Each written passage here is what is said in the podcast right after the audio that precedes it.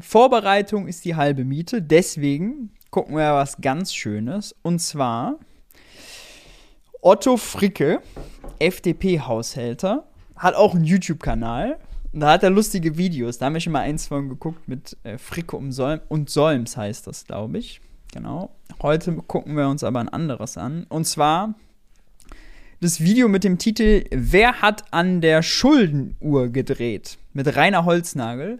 Rainer Holznagel ist der Präsident vom Bund der Steuerzahler. Bund der Steuerzahler, das klingt immer so, also das ist jemand, der unsere Interessen wahrnimmt. Ist aber nicht so. Also Bund der Steuerzahler, großer, großer äh, Lobbyverein. Das Video ähm, wurde außerdem im Discord, Geld für die Welt Discord-Channel vorgeschlagen. Ähm, wenn ihr also selber Vorschläge habt, packt die auch gerne in den Discord. Ähm, das ist immer äh, eine gute Möglichkeit. Äh, und da könnt ihr auch vielleicht, wenn ihr, wenn ich da sehe, da ist ein Video, wo ganz viele Daumen hoch, Smileys oder so sind, dann weiß ich natürlich, wenn ihr das umso mehr wollt, dann äh, bringe ich das natürlich umso eher. Das ist ja klar. Das ist ja klar. Also, Otto Fricke besucht den Bund der Steuerzahler, Präsident Rainer Holznagel, und es geht um die böse, böse Schuldenuhr. Schauen wir doch mal rein. Heute mal Frühling, Frühlingssonne in Berlin, aber nicht in allen Bereichen. Neben Corona beschäftigt das Thema Verschuldung einen auch. Und äh, wo sollte man da nicht besser hingehen als zu jemandem, der sich mit Zahlen auskennt? Und so steht an diesem Gebäude die Schuldenuhr, die uns äh, zeigt, wie viel Schulden insgesamt Deutschland hat, wie viel das pro Kopf ist und was an Neuverschuldung dazukommt. Aber mal im Ernst, wer ist eigentlich dieser Bund der Steuerzahler, der diese Schulden also wenn ich da eine Schuldenuhr sehe, Schulden pro Kopf, ja, da könnte man auch sehen, äh, Netto-Geldvermögen der Privatwirtschaft pro Kopf. Ja, Schulden des einen sind die Vermögen des anderen. Und dann, wenn man sieht, boah, 27.383 Euro, da werden sich ganz viele in diesem Land fragen, hm, 27.000 Euro? Wo sind die? Ja, wieso habe ich die nicht? Und dann spricht man darüber, dass natürlich das Vermögen, Nettovermögen, sehr schlecht verteilt ist, dass die unteren 40% quasi kein Nettogeldvermögen haben.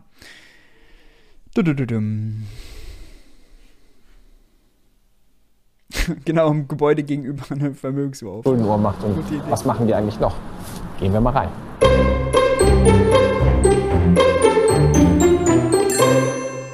So, mir gegenüber sitzt jetzt das Gesicht äh, der deutschen Steuerzahler, hätte ich fast gesagt. Aber wer sitzt mir gegenüber genau? Ich finde es ja lustig. Ich mache manchmal, ich kritisiere sehr oft so dieses Narrativ, es gibt nur das Steuerzahlergeld. Und dann ähm, kann man das natürlich auch identitätspolitisch aufladen. Ja, wenn man an einen Steuerzahler denkt, der dann Deutschland finanziert, an wen denkt man da? An Mann, an Frau, an äh, Anzugträger, an äh, Jeansträger, an äh, mit Migrationshintergrund, an äh, oh, eine Person ohne Migrationshintergrund, äh, an Bäckerlutz, an Bankerlutz, an wen denkt man? Und er, finde ich, ist eigentlich so das gute Beispiel, was für eine Person man sich vorstellt, ja. Hohes Einkommen, klassischer, äh, gut angezogener oder schick angezogener Allmann, der viel Steuern zahlt und deswegen da auf so einem neoliberalen Trip unterwegs ist und noch Forderungen stellt, ja, was denn mit seinem hart erarbeiteten Steuergeld ähm, so alles getan werden soll. Ja, das finde ich, find ich ganz lustig, ganz passend. Der Präsident vom Bund der Steuerzahler. Und der Bund der Steuerzahler ist was? Was muss ich dir da vorstellen? Steuerzahler sind wir alle. Hab gerade gesagt, äh, äh, jeder zahlt Mehrwertsteuer, also eigentlich immer. Ja, wir hätten natürlich gerne alle Steuerzahler als Mitglied. Tatsächlich sind wir ein ganz normaler Verein. Wir finanzieren uns ausschließlich aus Mitgliedsbeiträgen. Mitglied sind mittelständische Unternehmer, Solo-Selbstständige, Rentner, all diejenigen, die so ein bisschen Interesse am Steuerzahlen haben und das nicht immer gut finden und auch Kritik daran haben.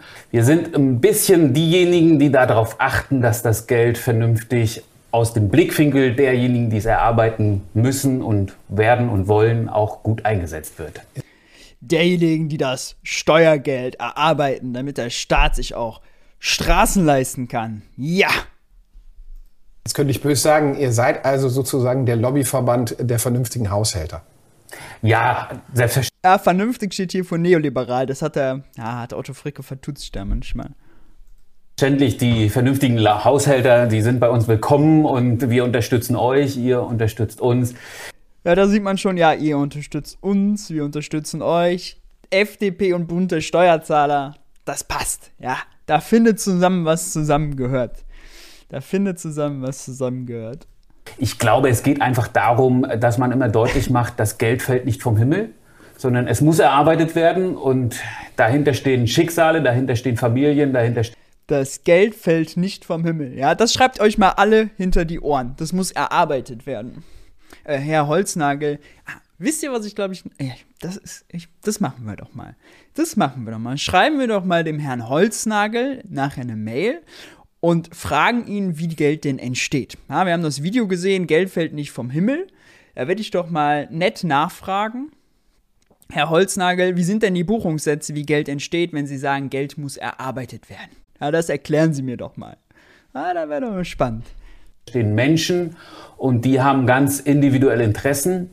Als bunter Steuerzahler vertrete ich nicht alle Interessen aller Steuerzahler. Das ist nur die, derjenigen, die viel Steuern zahlen. Uns immer sehr wichtig. Es geht gar nicht, sondern ich sage immer, es gibt so drei individuelle oder drei große globale Interessen, äh, die wir auch vertreten. Ich glaube, keiner will mehr Steuern zahlen, als er wirklich muss. Es gibt immer mal wieder auch Reiche, die sagen, ich. Keiner will mehr Steuer zahlen, als er wirklich muss. Aber was ist das denn für ein Statement? Wer zahlt denn mehr Steuern, als er muss? Also, wie, wie soll das denn funktionieren? Oh. ja, Arbeitgeber, also Lohnsteuer für ruhig mal einen Monat, das doppelte ab, komm, ja. Ich würde gerne mehr Steuern zahlen. Was, aber, ja, was ja jeder kann. Ja, was ja jeder kann, aber dann kommt immer aber, das heißt, ähm, dann bewegen sie sich eigentlich weg vom Steuerzahlen, sondern hin zum Mäzenentum. Nämlich, mhm. wenn ich das zahle, will ich, dass das passiert. Also das hat nichts mit einem ganz normalen Steuerzahlen zu tun. Und deswegen behaupte ich immer, dass niemand mehr Steuern zahlen will, als er wirklich muss. Mhm. Ich sage auch, keiner will, dass sein Geld verschwendet wird. Das ist der Bund verschwendet das Geld der Steuerzahler. Hier, Berliner Flughafen, ne? da ist das, das Geld verschwendet. Da wird Steuergeld vernichtet, so, so sogar, vernichtet, ja. Es fließt in, ins schwarze Loch. Man gibt es aus und weg ist es, ja. Dann ist es weg, raus aus der Wirtschaft. Ah, das werden wir, das werden wir noch oft hören. Ulrich Schneider hat auch zuletzt äh, in, einem, in einem, da war er, glaube ich, in der Bundespressekonferenz, hat er auch nochmal gesagt, jeder Euro jeder Euro kann ja auch nur einmal ausgegeben werden. Ne? Das muss man auch. Jeder Steuerzahler Euro kann nur einmal ausgeben. Deswegen schau genau hin, wofür.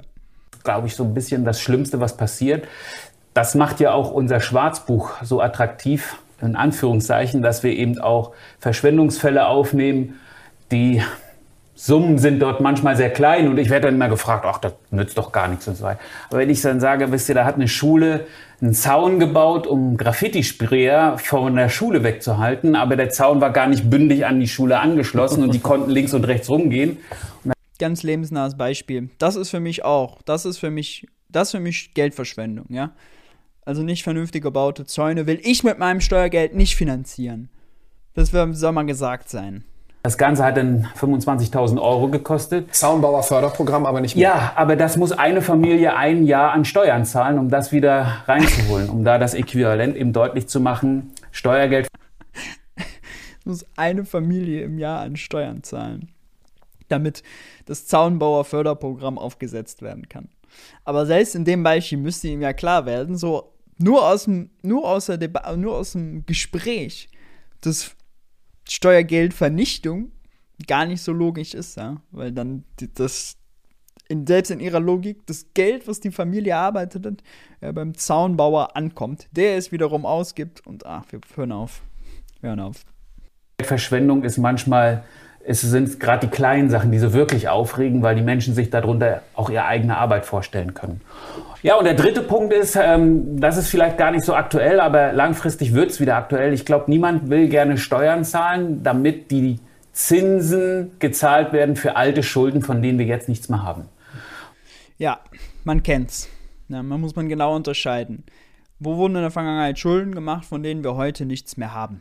Ja, da muss man genau auch hingucken Wofür wurden Anleihen verkauft und wofür wurden die ausgegeben? Also die Rente will ich von niemandem finanzieren. Schule können wir darüber reden. Aber dann will ich auch mal gucken, wie das Lehr Lehrprogramm da ist, ja. Und äh, also das ist so eine absurde Vorstellung. Und aber das ist ja schon nur der milde Take zu, ah, die armen Gen nächsten Generationen, die belastet werden, die künftigen, äh, dass sozusagen die Zinslast nur getragen werden muss von denen. Ich habe außerdem, also dazu würde ich auch noch mal was sagen. Wir hatten ja mal hier dieses Video Politik in zwei Minuten zum Thema Schuldenbremse. Und da hat, da wurde in dem Video erklärt, ja, der Bund macht ja immer mehr Schulden, ja, nominal steigt der Schuldenstand. Und deswegen muss er immer mehr Zinsen bezahlen.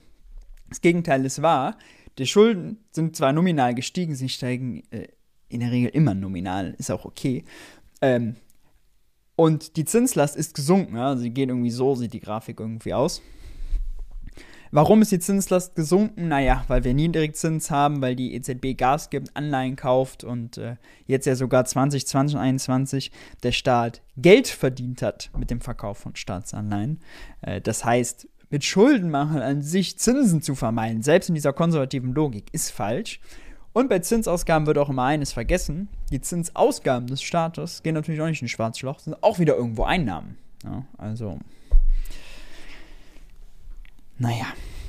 Und äh, diese drei Globalinteressen, die motivieren uns, die begleiten unsere Satzung, die begleiten unser tägliches Dafürhalten, dass wir sorgsamer mit den Steuern umgehen müssen. Wenn ich das jetzt so höre, ähm, dann würde ich natürlich sagen, müssten ja eigentlich alle dafür sein. Ähm Wer sind denn da die Gegenspieler? Ich meine, klar, wir haben Arbeitgeber, Gewerkschaften, die sagen zwar dann auch natürlich, äh, wir arbeiten noch an vielen Stellen zusammen, aber es gibt ja auch immer eine Gegenposition. Unsere Demokratie lebt ja auch davon. Gibt es da ähm, ähm, beim Bund der Steuerzahler, gibt es das da oder ist das unterschiedlich? Also ich habe jetzt nicht das Gefühl, dass immer die Hüte fliegen, wenn ich auftauche. Gerade nicht im Bundestag, auch nicht bei vielen Kollegen. Ähm, es ist manchmal so ein bisschen wie beim Taschengeld. Nicht? Äh, jeder will mehr Taschengeld und jeder weiß auch, wie er es auszugeben hat. Und wenn da einer kommt und sagt, brauchst du das wirklich, das ist immer unangenehm und den mag man denn nicht so wirklich. Aber es ist einfach notwendig. Deswegen ganz natürliche Gegenspieler sind erstens alle Ausgabenpolitiker. Die, oh, die gierigen Ausgabenpolitiker. Ganz genau wissen, wozu das Geld notwendig ist und die die Welt damit auch retten. All die, die wissen, was da, wofür das notwendig ist, die die Welt damit auch retten. Oh. Ja. Ganz schlimm, wenn so Ausgabenpolitiker, Ausgabenpolitiker, was so für ein Wort, Ausgabenpolitiker fordern, Geld für Energiewende rauszuhauen, äh, Kommunen zu unterstützen, Unternehmenshilfen während Corona zu zahlen, Kurzarbeitergeld zu zahlen, Hartz IV aufzusteigen. Das sind also ganz schlimme Ausgabenpolitiker. Die schlimmsten von allen. Und ich sag immer, Kinder, die mit dem Taschengeld nicht umgehen kommen, ja, da sieht man schon gleich, die werden später irgendwann mal Ausgabenpolitiker. Weil in der freien Wirtschaft, ja, da wo solide gewirtschaftet wird, da ist mit denen nichts anzufangen. Ja. Die Kids, die heute schon mit ihrem Taschengeld keine schwarze Null fahren, die permanent über die eigenen Verhältnisse leben, die am Kiosk 27 Mal den Cola-Kracher nehmen, obwohl sie nur 25 Mal bezahlen können, das sind die schlimmen Ausgabenpolitiker von morgen. Ja, ist doch klar. Schon absehbar. In die Wiege gelegt. Einnahmenpolitiker, das ist natürlich ganz klar, das ist der Otto Fricke. Otto Fricke ist der Einnahmenpolitiker. Die dann von diesen zusätzlichen Ausgaben profitieren, das fängt bei Gewerkschaften an und hört auch manchmal bei Industrieverbänden auf. Also Komisch, das fängt bei Gewerkschaften an, die fallen ihm als erstes ein, die bösen Gewerkschaften, die mehr Ausgaben für irgendwas fordern. Und Manchmal hört das auch bei Industrieverbänden auf. Ja, also Gewerkschaften fängt es immer an und manchmal bis zu Industrieverbänden. Nicht immer natürlich, nur manchmal. Ja. Die sind ja ganz vernünftig. Das ist jetzt nicht so, ähm, dass auch Wirtschaftsverbände das immer gut finden, was wir sagen. Vor allen Dingen denn, wenn wir immer sagen. In der Regel schon, aber nicht immer. Also so manche Subventionen bezüglich der Wirtschaft sehe ich einfach kritisch. Ähm, das, das, sind unsere natürlichen Kontro Kontrahenten, die. Äh Vor allem sehen die ja kritisch die, Überlebens äh, die Überlebenssubventionen, auch genannt Hartz IV. Äh, auch ihre Interessen verfolgen, ist völlig klar. Und in diesem Zusammenspiel äh, sorgen wir immer dafür, dass einer auch an diejenigen denkt, die das Ganze bezahlen müssen. Das sind die Steuerzahler.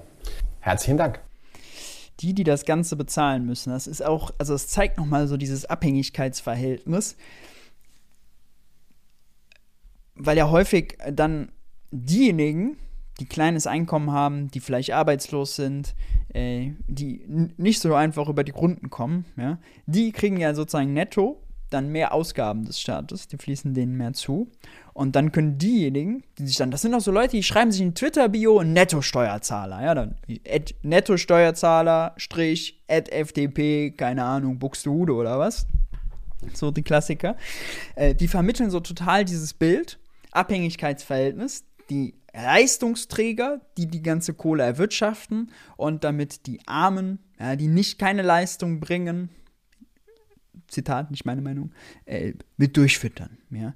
Kein Wunder also, dass die da oben, die Leistungsträger, dann also natürlich auch davon ableiten, ja, was soll der Staat denn mit dem Geld machen? Und das, häufig kommt ja auch der Satz von so, äh, von so, gerade so Unternehmertypen, ja, also ich weiß viel besser, was ich mit dem Geld anfangen kann, als der Staat. Ja, so sagen sie Steuersenkungen sozial, weil sie das Geld ja auch dann spenden und sie machen ja da und da schon was, ja, und dann das Geld bei ihnen schafft ja auch neue Arbeitsplätze und so. Oh, ganz schlimm. Ich danke Ihnen.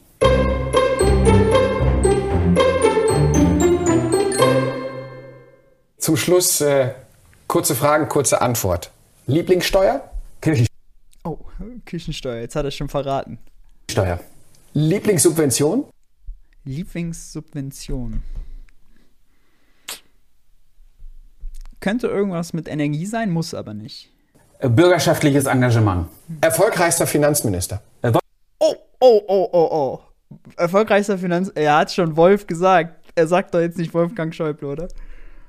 Wolfgang Schäuble. Weil er es geschafft hat, als Kassenwart zu wirken, ohne wirklich viel dafür zu tun.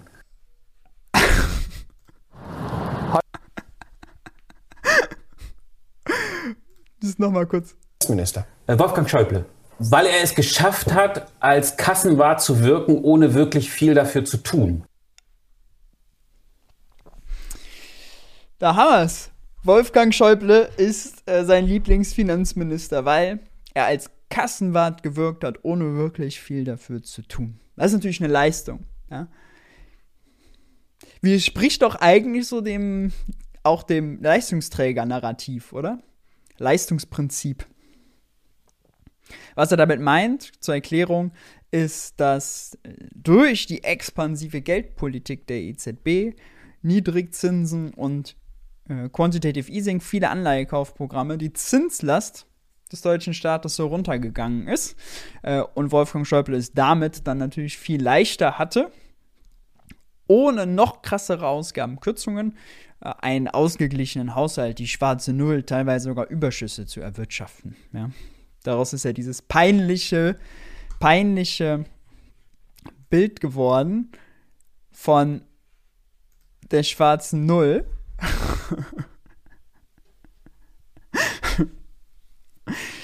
Mit CDU, das war irgendwie so ein CDU-Sharepick. Ja, wir stehen zu unserem Fetisch, schwarze Null mit so einer Polizeimaske drauf.